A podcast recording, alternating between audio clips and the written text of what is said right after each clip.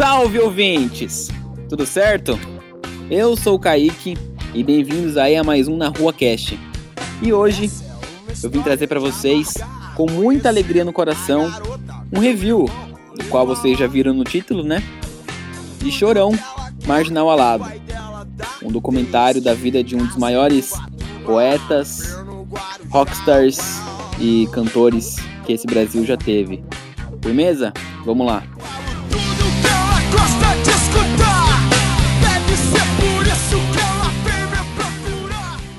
Primeiramente, eu queria dizer que eu gostei pra caralho. Eu dei muita risada, eu chorei. E eu sou muito fã da banda, mas eu vou deixar minhas opiniões pessoais para depois. É... E lembrando que no primeiro final de semana do lançamento do documentário, que foi quando eu assisti, ele ficou em primeiro lugar no Now, primeiro lugar no iTunes, no YouTube Filmes e em segundo lugar no Google Play. Então, para você ver aí o tamanho do legado que o Chorão deixou, que deu até uma alavancada no cinema brasileiro em época de pandemia, né? O cara era louco mesmo. O Felipe Novaes, ele é diretor do filme, e se tem uma coisa que eu preciso falar dele, é que ele realmente é fã da banda, cara. Ele é muito fã do Charlie Brown Jr., e você vê isso tanto nas entrevistas que ele tinha dado antes do documentário sair, tanto no doc em si, com todas as cenas que ele pegou, todos os depoimentos que ele usou. Ele tinha em mão, se não me engano, umas 600 horas inéditas para usar e resumir tudo isso em uma hora só. Não foi fácil, foi um BO mesmo. Inclusive a própria Grazon, que é ex-esposa do Chorão, disse que o Felipe vem conversando com ela sobre o filme desde pouco depois da morte do Chorão, antes mesmo dela escrever o livro, e ver que se passaram sete, oito anos e o pessoal correu atrás, o projeto saiu do papel e se tornou o que é hoje. Só merece meu respeito, o pessoal tá de parabéns.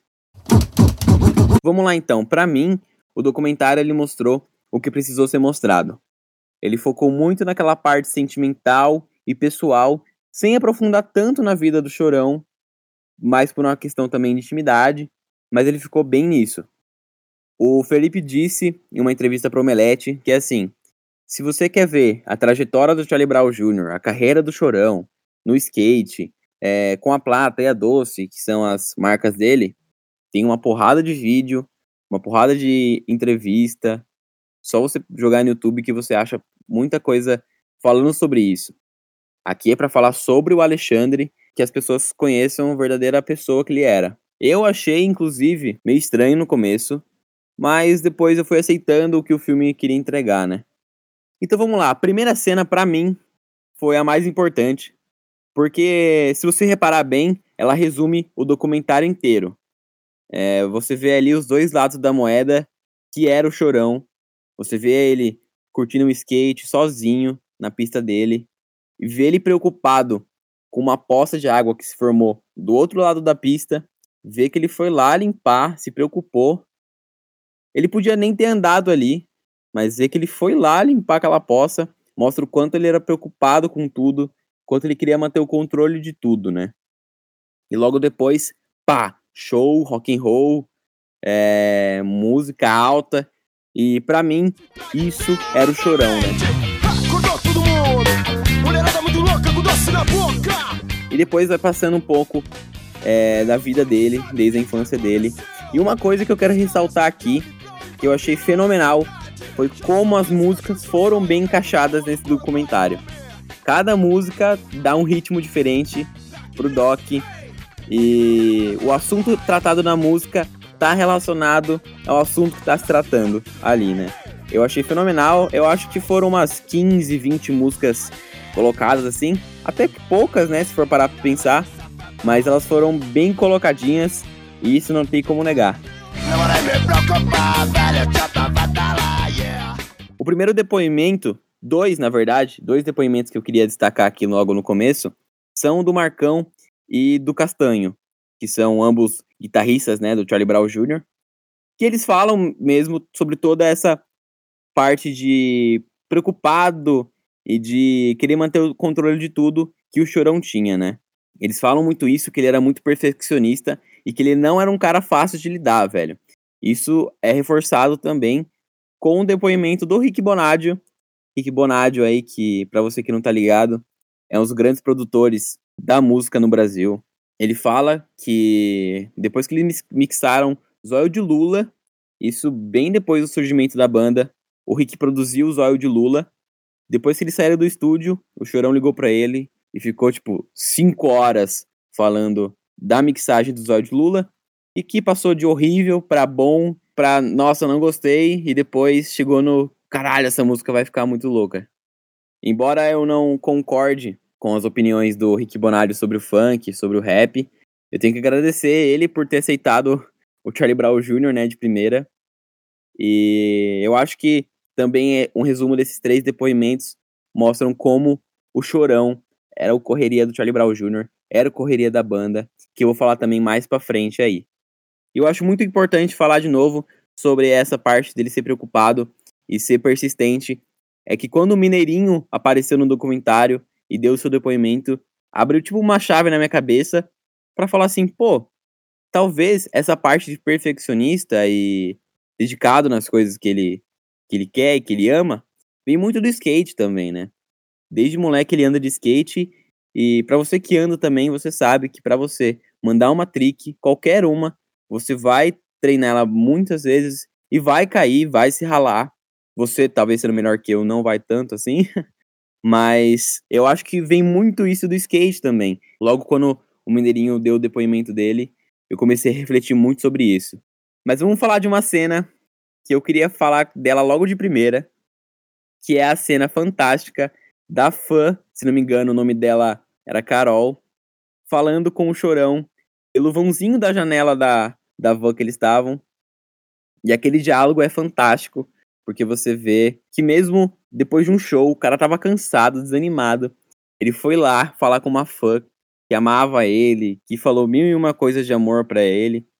E inclusive ela falou assim que se ele virasse funkeiro, ela ia virar funkeira também. E o, a resposta dele foi muito emocionante, que ele fala que tudo que ela enxerga nele é apenas um reflexo, que tá tudo dentro dela, esse potencial que ele conseguiu. Então, é uma coisa para se refletir. E logo depois que ela fala que mesmo não tendo dinheiro para comprar os CDs, para ir nos shows, ela vai continuar amando ele. E ele mandou um baixo som. Baixo um som para um artista que depende de vender CD e de fazer show. Então você vê quanto ele era humilde e o quanto ele queria que o som dele fosse pra galera. Não queria que fosse pra mídia, sacou? Tem muito artista aí que tem muita aula para aprender com o Chorão. E, inclusive, ele dá muitos sermões nos shows dele. E o documentário não deixa de fora. Inclusive, a participação do Serginho Groisman, que eu tinha certeza que o Serginho Groisman ia aparecer, porque na época de sete programas que o Serginho apresentava, quatro o Charlie Brown Jr. tava tocando, né? Ele disse que os sermões que ele dava nos shows. Eu até peguei uma colinha minha aqui, ó. Ele disse que os sermões que o Chorão dava nos shows eram poemas que não cabiam nas músicas. Olha que visão. O que eu quero dizer para vocês é que vocês têm que dar valor enquanto vocês têm tempo. Não percam tempo. Se vocês têm pai, têm mãe, puta cara, considera, respeita, moro? faz valer a pena, dá um abraço. O que você não pode negar desse documentário é que ele consegue entregar o sentimento que ele quer na hora. Quando ele quer ser sério, ele é sério. Quando ele quer ser divertido, ele é divertido. E quando ele quer ser engraçado, eles colocam o depoimento do João Gordo. O depoimento de João Gordo, cara, roubava a cena. E as histórias que ele conta, mano, é muito engraçado, velho. Porque você vê que ele ia matar o chorão, mano. Ele ia matar o chorão e era isso. A gente não teria nem imunidade musical aí, nenhum álbum pra frente disso. Mas aquela forma que eles se reconciliam, né? Puta, cara, é, é demais, velho. Isso até resultou no Vida de Magnata, que é uma parceria do Charlie Brown com o João Gordo, que é uma música muito foda e que traz aquela vibe mais punk do Ratos de Porão, né? E falando de Vida de Magnata, o filme O Magnata também não foi deixado de lado. Filme esse que foi roteirizado e atuado pelo Chorão. Então, para você ver aí que o talento dele ultrapassava a música e ele escrevia de tudo. Uma coisa que eu esqueci de falar é que eu achei muito louco quando o filho dele fala que ele escreveu proibida para mim numa caixa de pizza, mano. Olha o nível do cara. mas não poderia deixar de lado essa parte que envolve também a família, que são os momentos difíceis, os momentos tensos, que são introduzidos no documentário com os atritos entre os integrantes da banda, né? Eu acho que essa rotina de turnês e shows constantes acabou mexendo muito com a cabeça de todos, né? Inclusive o Digão do Raimundos fala: em qualquer banda de sucesso você tem que ter o sacrifício da família. E eu acho que isso afetou não só o Chorão, mas todos os integrantes da banda, que ocasionou em vários atritos aí entre o pessoal, né? Principalmente do Chorão e do Champion, que sempre tretavam, mesmo se gostando demais. E isso foi e foi até o encerramento da primeira formação do Charlie Brown Jr. Mas isso reforça um ponto que eu coloquei de como o Chorão era o correria da banda. Se não fosse ele, o Charlie Brown não existia. E era o sonho do cara, mano. Então ele foi lá, chamou uma nova galera, fez o Charlie Brown renascer, mesmo sendo muito chato com os novos integrantes. Ele conseguiu formar o novo Charlie Brown Jr., que não decepcionou em nada. Inclusive, o depoimento que o campeão deu disse que as probabilidades do Charlie Brown dar errado eram muito maiores do que dar certo, e se não fosse chorão, a gente não teria várias músicas aí pra, pra nos divertir e nos refletir, né? Mas chegando na parte bem mais pesada do documentário, queria falar aqui sobre o depoimento da Grazon. O depoimento da Grazon ele é muito importante pro filme, porque mostra aquele lado mais feminino da, da situação. Todos os depoimentos dados no documentário são de homens e ver aquele lado feminino, o lado mais sentimental, mostrou uma outra cara que o documentário poderia ter e mostrou quanto ele era romântico, quanto ele era ao mesmo tempo forte, sensível também. E o relacionamento deles é muito bem aproveitado nesse, nesse documentário. Também para falar sobre as drogas, as constantes separações entre os dois, mais aqueles atritos da banda, e o distanciamento familiar era uma alavancada para as drogas na vida dele. E o documentário consegue entregar muito bem essa questão de drogas, porque ainda hoje é um tabu, tem aquele receio de falar sobre e como isso é maléfico na vida de um ser humano, mas aqui não vi nenhum problema em serem retratadas, né? E nada divertido quando o assunto é drogas, mas sendo tema pesado, você vê ali como o amor do Chorão pela Grazon moldou ele e fez ele escrever várias músicas românticas que a gente canta até hoje.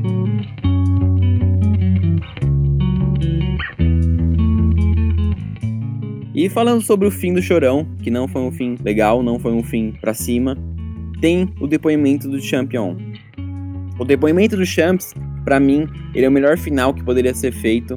O documentário disse tudo de bom e do melhor que ele fez pra galera de comunidade e tudo mais, mas sem endeusar ele.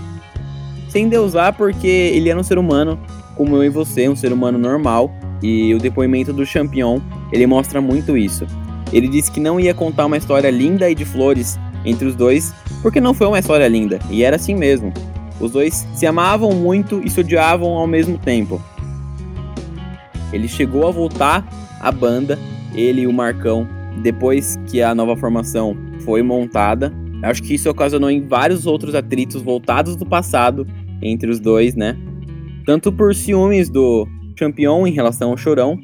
E ele fala também uma coisa muito legal, que ele não vai dividir muitos dos momentos que eles viveram juntos com ninguém, porque aquilo era momentos deles, dos dois, que ele quer guardar isso na, na mente dele, tanto em respeito ao falecido também, né?